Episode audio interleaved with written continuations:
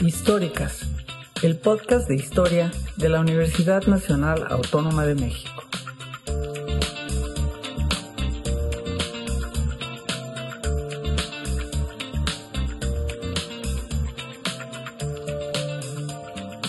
Bienvenidas y bienvenidos nuevamente a Históricas, el podcast de historia de la Universidad Nacional Autónoma de México. En esta ocasión conoceremos la historia del niño Boigas, una investigación sobre el secuestro infantil y sobre las reacciones que ello suscitó en la sociedad mexicana de los años 40. Para ello, con la compañía de Amanda Rivera y con la ayuda de la historiadora Susana Sosensky, nos adentraremos en los detalles de este caso que desató una serie de preocupaciones sobre la seguridad de los niños, que sirvió a los medios de comunicación para difundir ideas xenófobas, que alentó al público mexicano a colaborar con la policía, que reforzó las ideas tradicionales sobre la maternidad y que produjo nuevas ansiedades en torno al cuidado de los niños. Yo soy Israel Rodríguez y les doy la más cordial bienvenida a este nuevo episodio. Comenzamos.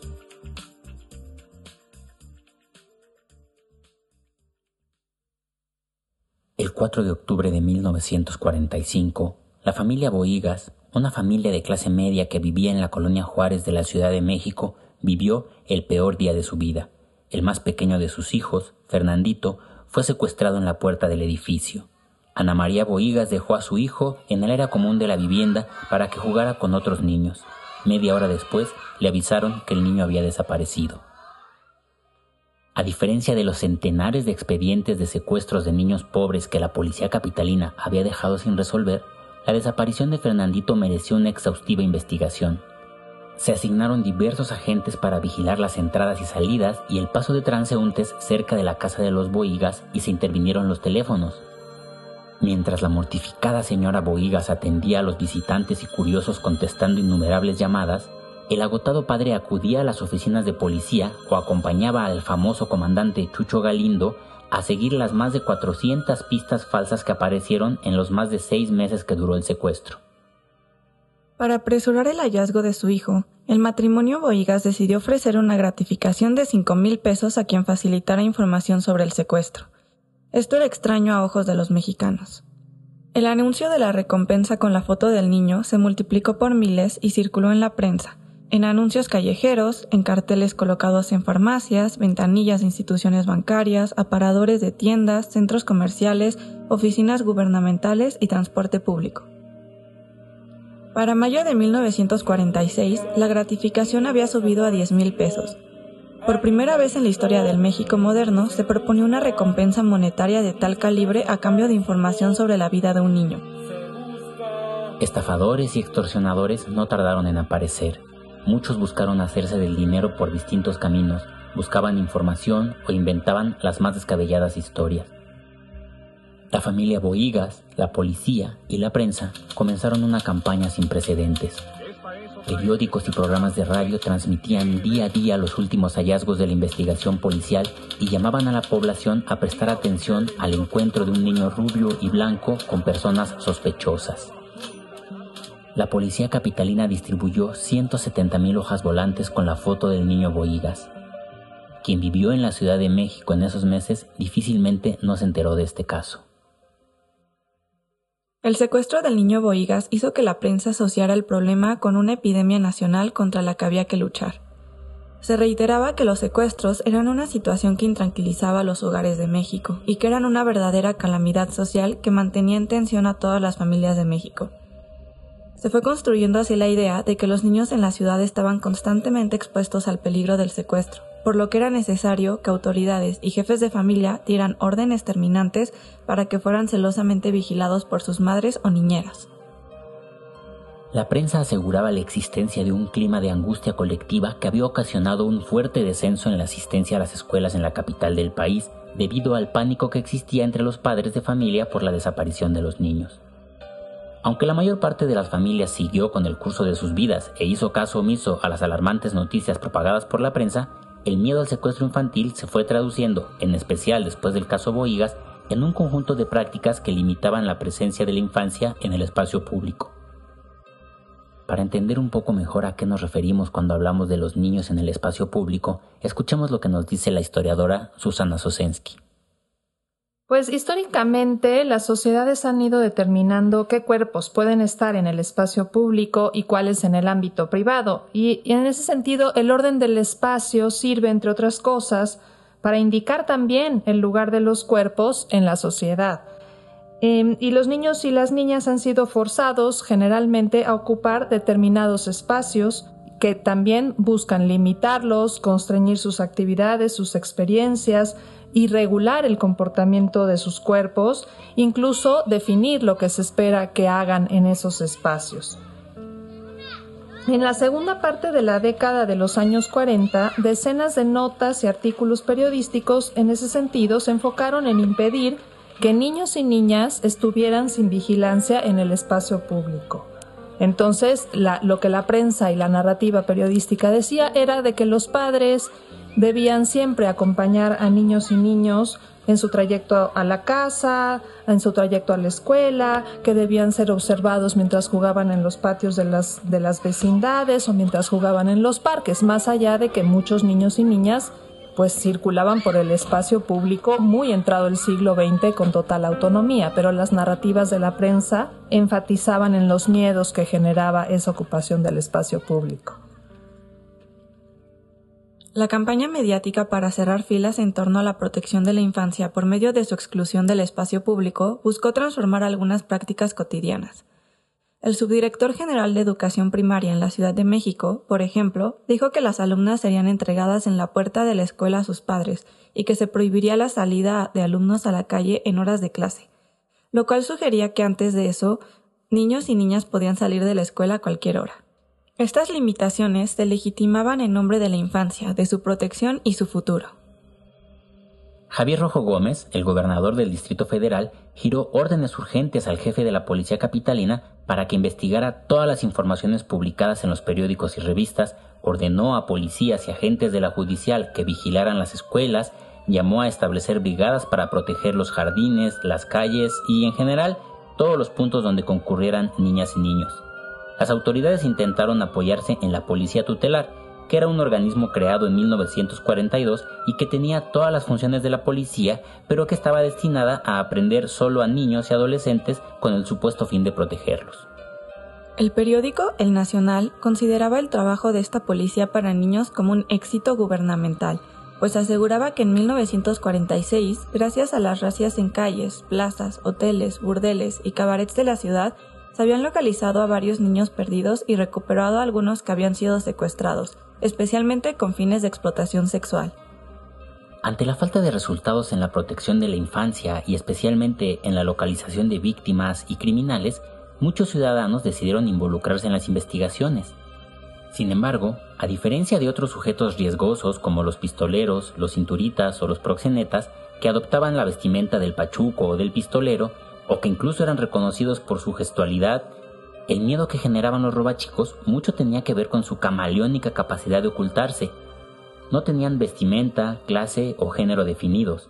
Por eso, la policía recibía innumerables llamadas que denunciaban a gente sospechosa de ser robachicos y que evidenciaba el estado de alerta en el que vivían muchos ciudadanos. En el Ministerio Público se recibieron varias denuncias de sujetos que se comportaban con actitud sospechosa, pues merodeaban los domicilios o miraban raro a los niños. Varios médicos ofrecieron alertar a las autoridades si a sus consultorios llegaban niños parecidos a Fernandito, e incluso algunos llamaron a la policía creyendo que lo habían encontrado. De este modo, la ineficiencia policial y la promesa de una recompensa económica avivaron el interés de la población para participar activamente en la investigación. Muchos mexicanos aseguraron haber visto a Fernandito en algún momento, en los brazos de una mujer, sentado en un tranvía, acompañando unos boleros o trabajando en un mercado. Niños voceadores aseguraron conocerlo. Un niño bonito, güerito, había sido visto por las calles del Trasval, por la colonia Santa Julia, en una sucursal del Seguro Social, en una vecindad en Tacubaya, en la colonia Álamos, en San Juan de Letrán, en la calle Leona Vicario, en Santa María la Ribera. Una señora incluso le pidió a Ana María Boigas un documento que confirmara que su hijo no era Fernandito, ya que constantemente lo confundían con él. El secuestro de niños causaba indignación pública, alarma social y miedo. Pero todo esto no era nuevo.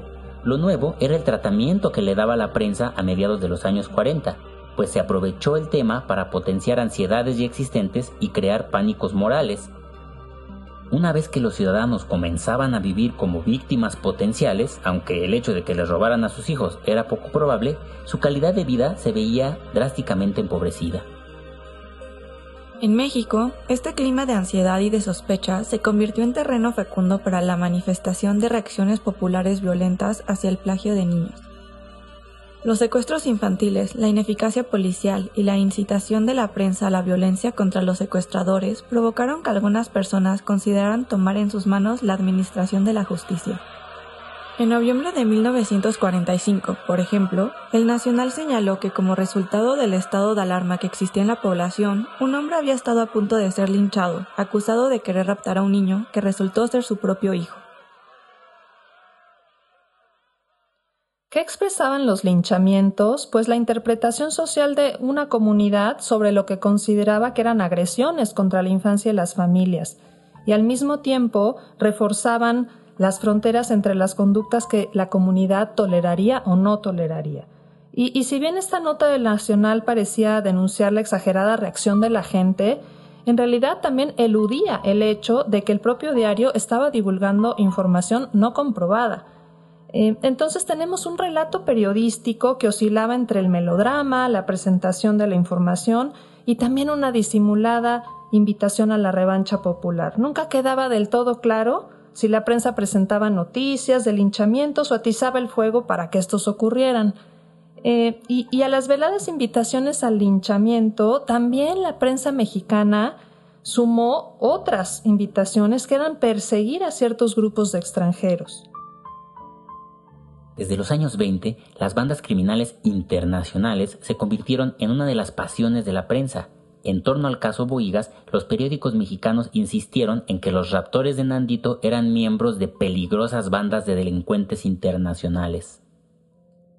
Los estigmas de aquellos grupos que resultaban peligrosos para la infancia en los años 40 se concentraron en algunos grupos de la población que tenían en común haber sido calificados como indeseables desde hacía varias décadas, como los gitanos o los chinos, o como depositarios de imaginarios xenofóbicos, como los estadounidenses. La Nota Roja se encargó de reproducir estos estereotipos publicando rumores sobre niños secuestrados que serían explotados y utilizados como mendigos por gente perversa de China, que, se decía, los colocaba varios meses en vasijas con el objetivo de deformarlos físicamente, de enseguecerlos y luego utilizarlos para pedir limosna. Aunque la población china fue objeto de especulaciones, éstas se concentraron sobre todo en los colectivos gitanos. El caso Boigas causó una importante circulación de cartas y denuncias sobre estos grupos, comunidad sobre la cual existía un estereotipo de larga data que los perfilaba como ladrones de niños. En México también hubo muchas expresiones de antigitanismo que construyeron imágenes de los romaníes como comunidades cargadas de estereotipos negativos, muy variados. Y esto venía ya de tiempos atrás. Hay muchas narrativas que, hablan desde que desde el medioevo, por ejemplo, se asustaba a los niños con historias de gitanos que se los iban a llevar si se quedaban solos en el bosque. Y la representación que, hizo la literatura infantil de los gitanos, pues afectó y terminó también construyendo em, una marginación de estos grupos étnicos en ciertos espacios. Y en el siglo XVII, por ejemplo, en la península ibérica, la alteridad gitana se asoció con la antropofagia y el robo de niños. Y, sin embargo, estas acepciones negativas y hostiles hacia esas minorías étnicas pues tenían mucho más de construcción fantasiosa, xenofóbica, racista, que de situaciones conformadas en efecto por las experiencias de estos grupos asentados en México. A partir del secuestro de Boigas, el jefe del Servicio Secreto de la Policía del Distrito Federal pidió vigilancia especial a las caravanas gitanas e incrementó la persecución contra esta comunidad. El 22 de octubre de 1945, por ejemplo, el jefe de la Policía del Distrito Federal escribió un telegrama a su homólogo en Guadalajara, en el que daba a conocer que tenía información acerca de que en Chapala se encontraba una tribu de gitanos que, según un informante, llevaba un niño robado que podía ser el niño Boigas. El rumor xenofóbico, esparcido por la policía por medio de la prensa, había provocado múltiples cartas y denuncias anónimas con pistas desordenadas y claramente marcadas por la discriminación basada en prejuicios raciales. En los primeros días de 1946, la policía del Distrito Federal seguía todavía la línea de los gitanos como responsables del secuestro de Boigas, el carácter itinerante de la comunidad gitana, pero especialmente la falta de evidencias, agotó las posibilidades de esta línea de investigación. A pesar de la insistente construcción de los gitanos como plagiarios, finalmente la policía y la familia descartaron que el delito hubiera sido perpetrado por personas pertenecientes a esta comunidad. El racismo hacia gitanos, indígenas o negros convivió con la xenofobia hacia los extranjeros que provenían de Europa o de Estados Unidos, no obstante, la xenofobia convivió por supuesto con la xenofilia hacia los estadounidenses. La posibilidad de que Fernandito hubiera sido secuestrado y llevado al otro lado de la frontera norte daba esperanza a todos aquellos que admiraban el país vecino, pues mientras las gringas eran sospechosas, el sistema estadounidense de justicia gozaba de cierta credibilidad. El rumor de que eran las estadounidenses las que secuestraban niños en México parece haber comenzado con una nota del Universal. En esta nota se señalaba que los niños blancos, de cabellos y ojos claros, eran robados y vendidos a las señoras norteamericanas. Estas, se decía, eran esposas de combatientes de la guerra que estaban por regresar y a quienes se les presentaban supuestos hijos para evitar divorcios.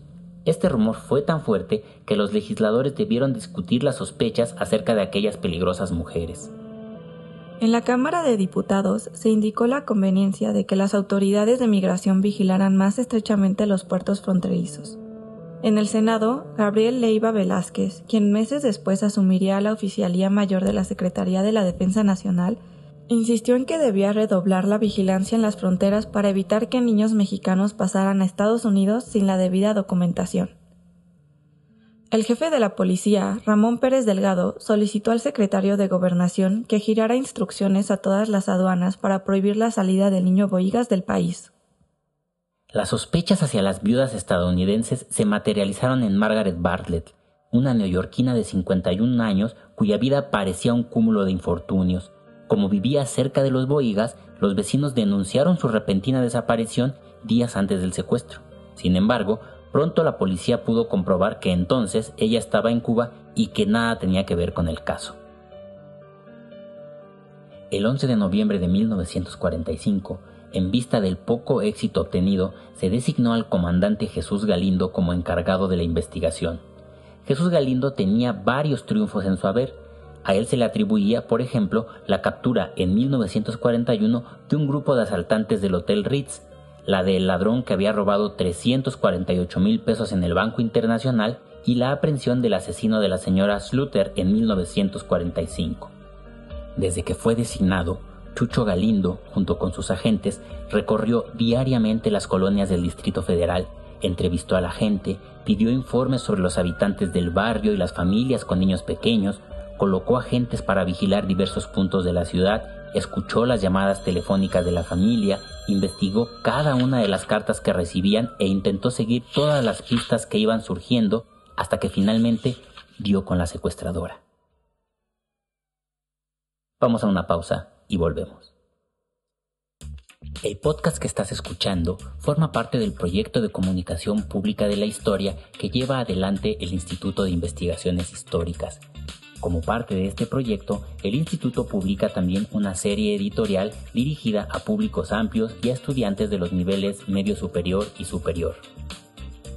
Si visitas la página históricas.unam.mx y entras a la sección Comunicación Pública de la Historia, podrás conocer todos nuestros títulos. Todos nuestros títulos se encuentran a la venta en la librería del Instituto de Investigaciones Históricas a precios verdaderamente accesibles. Además, en la página del Instituto de Investigaciones Históricas encontrarás centenares de publicaciones en acceso libre, muchas de ellas autoría de la doctora Susana Sosensky, cuya investigación continuamos relatando. La raptora de Nandito se llamaba María Elena Rivera Quiroga, una mujer de 29 años con estudios de contaduría y casada con el dueño de una pequeña fábrica de camas. En su primera declaración dijo que siempre había tenido el deseo de poseer un niño. Ante su dificultad para embarazarse, luego de algunos tratamientos médicos, había iniciado trámites de adopción en la casa de cuna en la Ciudad de México. María Elena estaba tan segura de que le darían un bebé que mandó imprimir participaciones del nacimiento y las repartió entre sus familiares y amigos. Sin embargo, su solicitud fue rechazada. Al no tener el consentimiento de su esposo, en su solicitud de adopción María Elena se había registrado como mujer soltera, lo cual le dificultó el trámite. En México, y esto lo estudió muy bien Anne Bloom en su libro, el sistema de adopción favorecía a aquellas mujeres que dependían del ingreso de un esposo y que podían pagar servidumbre, es decir, más asociadas a las clases medias y altas. Y era un esquema en el que la maternidad eh, otorgada por el Estado se fundaba también en una discriminación por clase social y en un fomento de modelos de familias nucleares. Tras el rechazo de su solicitud, María Elena se vio obligada a idear un nuevo plan no solo para salvar su honor frente a su familia, sino especialmente para lograr su deseo de convertirse en madre. Buscó entonces otras alternativas. Primero pensó en una vieja práctica en torno a la circulación de niños. Visitó colonias populares de la Ciudad de México para ver si alguien podía darle un bebé a cambio de dinero. Luego pensó en separarse de su esposo. Pasó largos días deambulando por la ciudad hasta que llegó a la calle de Liverpool y ahí vio a Fernandito Boigas. Fernandito era todo lo que María Elena deseaba, pequeño, blanco, bonito. El 4 de octubre de 1945 decidió perpetrar el delito. María Elena utilizó a Benjamín, un niño de 12 años, para sacar a Nandito del edificio en un descuido de la portera. Estuvieron dando vueltas por la ciudad, y alrededor de las 10 de la noche llegaron a su casa. La madre de María Elena, que para entonces aseguraba haber visto a su hija embarazada, conoció al niño y dijo que estaba muy bonito y hasta le llegó a encontrar algún parecido con familiares. Hasta el día de la captura de la secuestradora, los padres de María Elena estuvieron en la creencia de que el niño era hijo suyo y aseguraron no haberse enterado del niño desaparecido del que se hablaba cotidianamente en los periódicos y los programas de radio. Los días y las semanas pasaron y la familia de secuestradores se encariñó con el niño. En esos meses era difícil transitar por las calles de la Ciudad de México sin encontrarse con los volantes que ofrecían una recompensa por información sobre Fernandito, sin escuchar las transmisiones radiales que avisaban de la noticia o sin ver las fotos de Fernandito en la prensa. Resultaba difícil creer que el matrimonio Martínez se hubiera mantenido ajeno a la abundancia de tal información. Algunos amigos le comentaron a María Elena el gran parecido de su niño con el que aparecía en los periódicos, pero la secuestradora insistía en que no era posible que fuera él. Sin embargo, una vez detenida, aceptó que cuando su esposo le mostró aquella foto, no solo se enteró de su verdadero nombre, sino que pensó en regresar al niño a su hogar, pero no lo hizo porque veía en los periódicos las noticias alarmantes sobre los linchamientos de que eran objeto los secuestradores. El alcance de la presión social y de las noticias de los linchamientos la preocupaban tanto como las propuestas de la pena de muerte. Probablemente, más que el miedo al linchamiento o a la justicia, lo que determinó su actuación fue la idea de que Fernandito era ya su hijo, de que mucho le había costado tenerlo y de que jamás lo iba a entregar. El matrimonio decidió no devolver al niño, sino todo lo contrario. Lo anotó en el registro civil con otro nombre e hizo reformas a su casa para aumentar la altura de la barda y así evitar las miradas de curiosos al interior y procuró no llevarlo a lugares con mucha gente.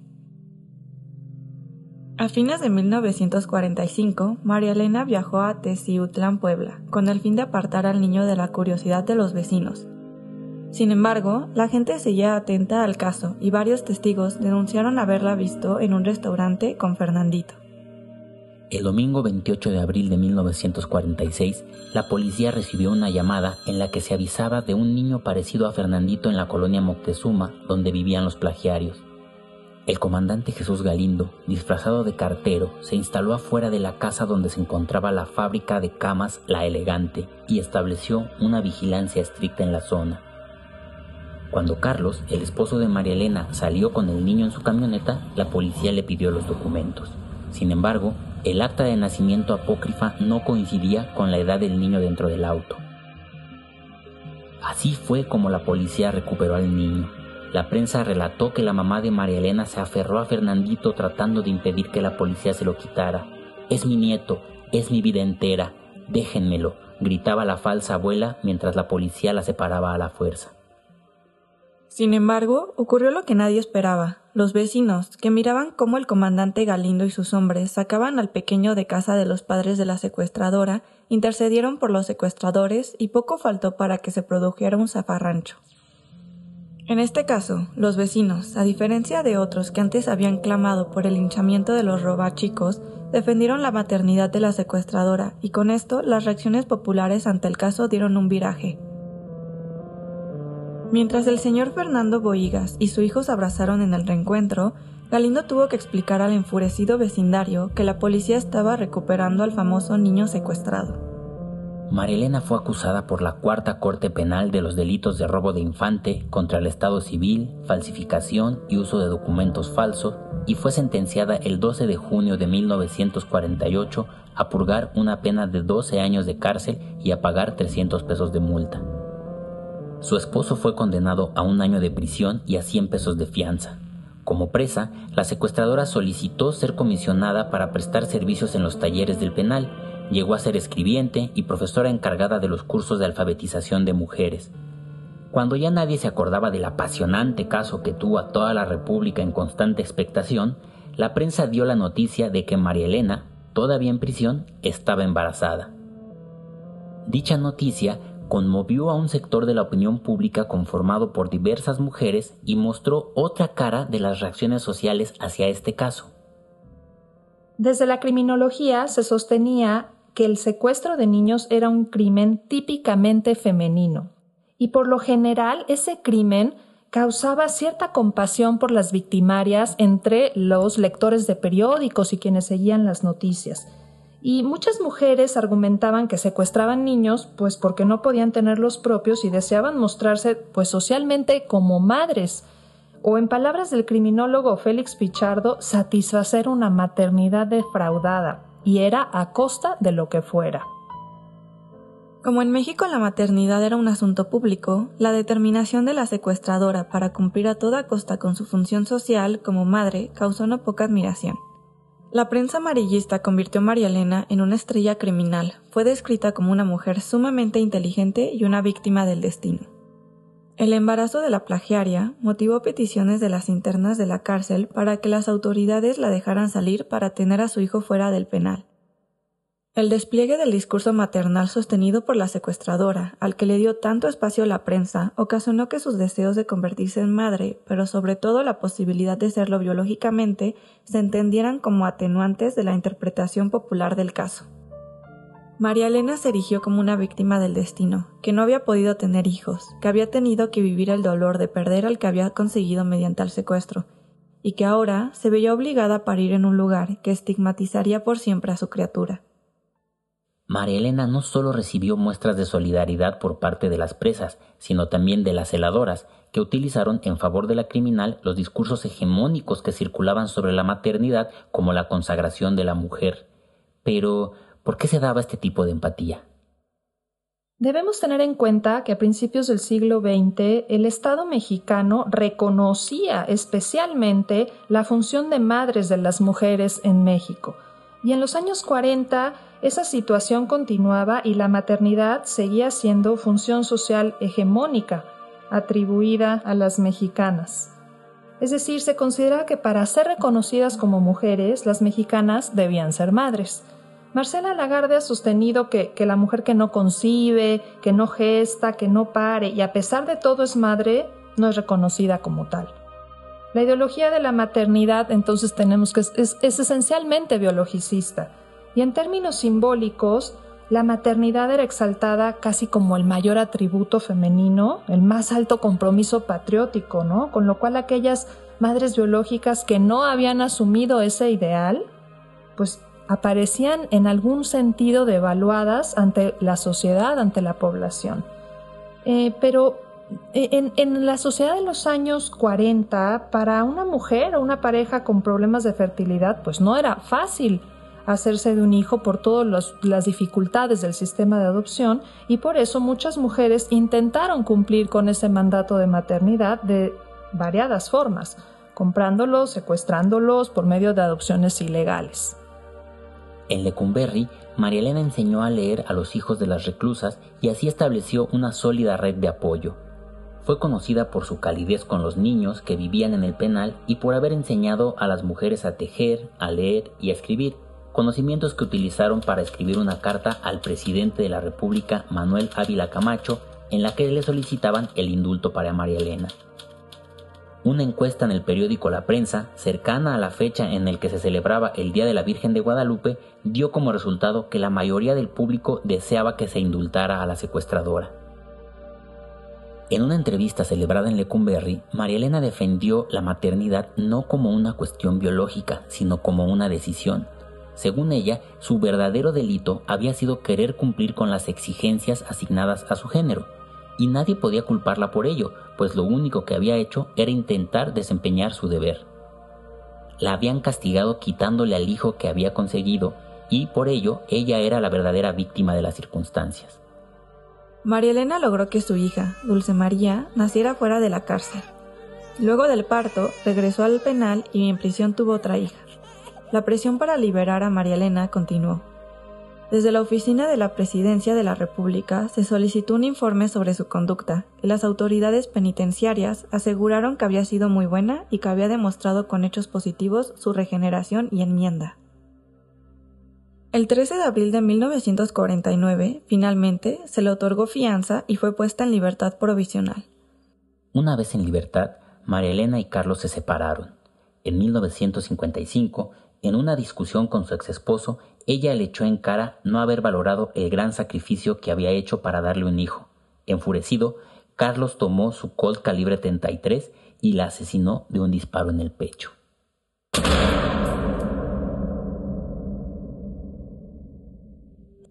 El caso Boigas fue el secuestro infantil con mayor exposición pública y mediática en el México del siglo XX. Generó numerosas notas periodísticas, entrevistas, fotos, cartas, una película de Ismael Rodríguez en 1946 y otra de Miguel Zacarías en 1954. Se usó como argumento de una obra de teatro, en historietas, anuncios publicitarios y programas de radio, dio pie a la creación de asociaciones civiles contra el plagio de niños y llevó incluso a una reforma del Código Penal. Fernandito Boigas, de dos años y cuatro meses, de cabello castaño claro y tez blanca, hijo de un contador público y una ama de casa, fue convertido en el símbolo de la vulnerabilidad de los niños en la tan compleja como moderna Ciudad de México de los años 40. Su caso también se aprovechó para reforzar los valores que asociaban la feminidad con la maternidad y esta con la más crucial de las tareas de la mujer. Con este episodio esperamos contribuir desde el conocimiento histórico a un debate necesario sobre el lugar que pueden y deben ocupar los niños en el espacio público. Pero también queremos visibilizar cómo el miedo social se puede traducir fácilmente en reacciones clasistas o racistas contra sujetos o comunidades específicas. El episodio El niño Boigas y el secuestro infantil en México está basado en el tercer capítulo del libro Robachicos, Historia del secuestro infantil en México 1900-1960 de la historiadora Susana Sosensky, publicado por el Instituto de Investigaciones Históricas y la editorial Grano de Sal. Con base en este texto, el guion fue escrito por Susana Sosensky, Israel Rodríguez, Alejandro Martínez y Cristina Ceja. En la locución me acompañaron Amanda Rivera y Susana Sosensky. El diseño sonoro y la edición estuvieron a cargo de Andrés Tulcanazo y la producción general fue de Israel Rodríguez. En Históricas también participan Onyx Acevedo Frometa en el diseño gráfico, Claudia Arriaga en la programación web y Sandra Torres en la coordinación de servicio social.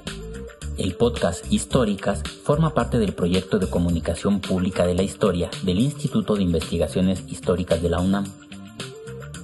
Si quieres saber más sobre esta y otras historias, puedes visitar nuestra página históricas.unam.mx y entrar a la sección Comunicación Pública de la Historia. Puedes escuchar todos nuestros episodios directamente en esta página o visitar nuestros canales en Spotify y YouTube. Para conocer todas nuestras actividades, búscanos como Históricas Podcast en las redes sociales.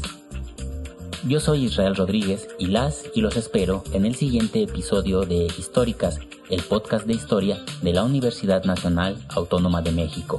Hasta pronto.